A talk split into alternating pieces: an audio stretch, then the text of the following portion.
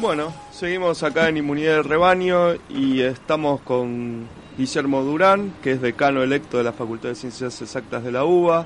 Recordemos que a principios de este año, en el mes de marzo, se realizaron elecciones en, en todas las facultades de la UBA, que son 13, y en esas facultades se eligieron a los consejeros directivos de los tres claustros, docentes, graduados, que son generalmente los auxiliares docentes, los docentes que no tienen tanta antigüedad o que no son titulares y adjuntos, que estas dos últimas categorías están en el claustro de profesores. Este cogobierno de la facultad hace que después se elijan a los decanos de las 13 facultades y uno de ellos fue Guillermo Durán, que fue electo decano eh, en, en exactas en la zona de Núñez de la ciudad de Buenos Aires. Eh, Guillermo Durán, ¿nos escuchás?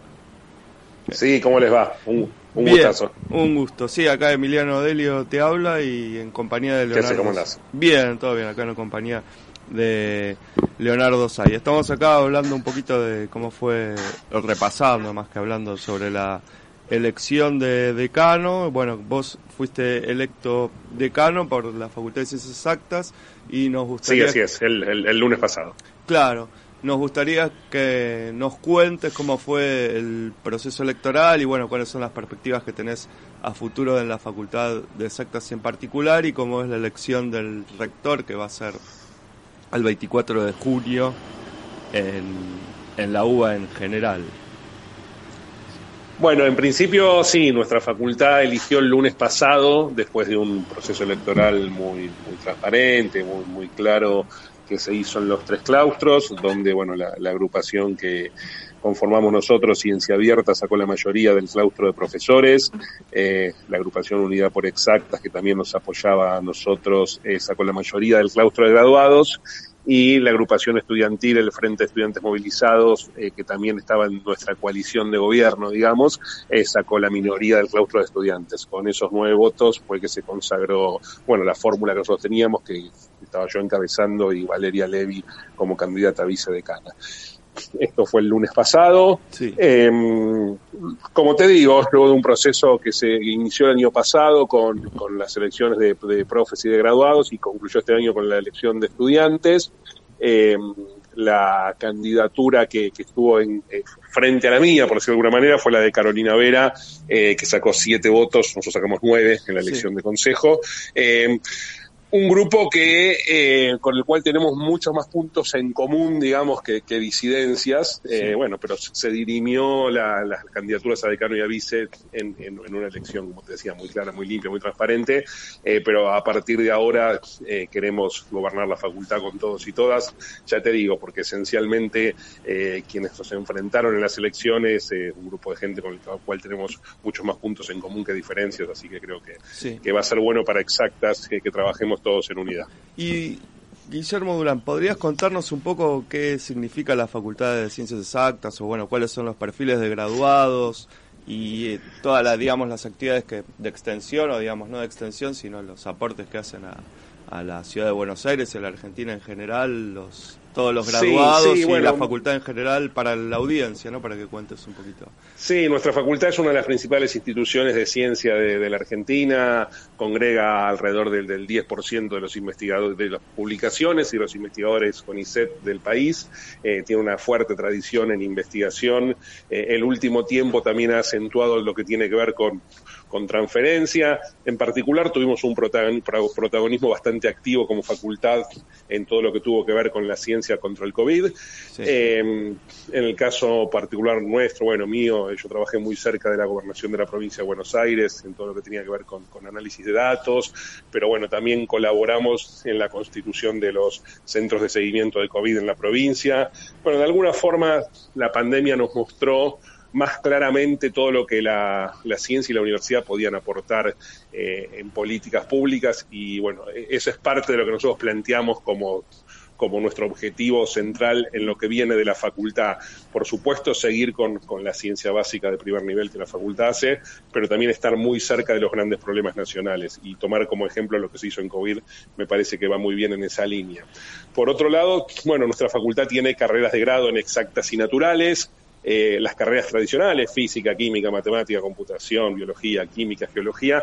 Desde hace muy poquito eh, generó una carrera nueva, que es la licenciatura en ciencia de datos, que está teniendo un gran éxito en cuanto al número de alumnos y alumnas que se han anotado. Y bueno, de alguna forma también es una de las disciplinas que hay que fortalecer para el futuro, con mucha demanda, tanto desde la industria como desde el sector público. Así que quizás otra de las novedades importantes para destacar del presente, de la presente y el futuro cercano de nuestra facultad es esta nueva carrera que eh, está teniendo un impulso muy fuerte. Guillermo, ¿qué tal? Te habla Leonardo Said. Mira, te quería preguntar justamente sobre esta cuestión. ¿Cómo, ¿Cómo ves esta carrera, digamos, para la audiencia también que que está, los jóvenes que nos están escuchando, que están definiendo también para dónde van, qué, qué, estudiar.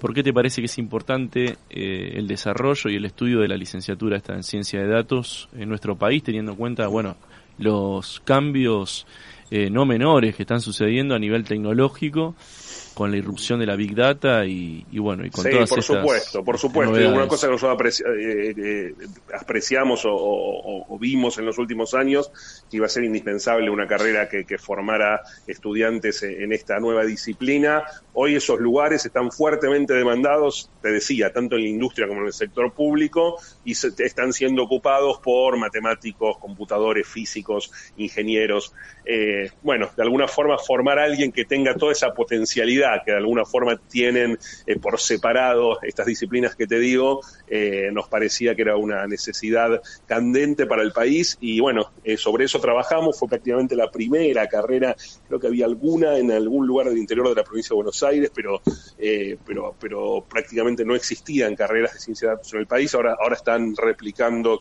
esta misma idea a otras universidades. Eso, esencialmente una necesidad que, existe de, cubrir una demanda en, análisis de fuertes volúmenes de datos, eh, tanto desde el sector público como desde el sector privado. Y bueno, lo que se está viendo es eso. Por un lado, lo que te digo, la, demanda que hace que eh, chicos jóvenes sean tentados con muy buenos sueldos desde la industria o incluso desde el sector público y bueno, la, necesidad esa de formar en muy buen nivel con la calidad de la enseñanza que tiene nuestra facultad en una disciplina que en el futuro y ya en el presente, pero sobre todo en el futuro va a ser muy necesaria. Y además va a ser muy interesante la interdisciplinaridad, porque yo entiendo que tiene fuerte contenido de matemática, en algoritmos, toda esta historia, pero no hay ninguna duda que hay muchísima, hay un norte muy interesante en la relación entre sociología, por ejemplo. Por supuesto, sí, digo, esta carrera tiene como una muy fuerte base en matemática y en programación, eh, también tiene algún, un par de cursos más de, de materias de ciencias naturales, eh, y estamos pensando, digo, dado que el último año es libre, en el sentido de que va a haber tantas orientaciones como estudiantes, cada estudiante con el apoyo de un tutor va a formar su su, último año de la carrera. Estamos haciendo acuerdos con distintas facultades para que incluso ese último año pueda ser cursada en otra facultad. Y una de las cosas que decís eh, vos es una de las opciones, digamos, hacer en ciencias sociales algún posible último año o en la facultad de ingeniería. O en derecho también. Vos sabés que derecho está trabajando mucho la relación entre, bueno, justamente derecho y cibercriminalidad o derecho e informática inteligencia artificial, digamos. creo que tenemos un horizonte. en, economía, en economía lo mismo. Claro. Eh, entonces, nada, digo, estamos potenciando ese trabajo interdisciplinario. De alguna forma, la ciencia y, los problemas de la realidad caminan hacia esa eh, cuestión de abordaje interdisciplinario. Así que me parece que también esta carrera abona en ese sentido. Y, bueno, es una necesidad, como te decía, del presente, pero también del futuro. Excelente. Guillermo, te hago otra pregunta.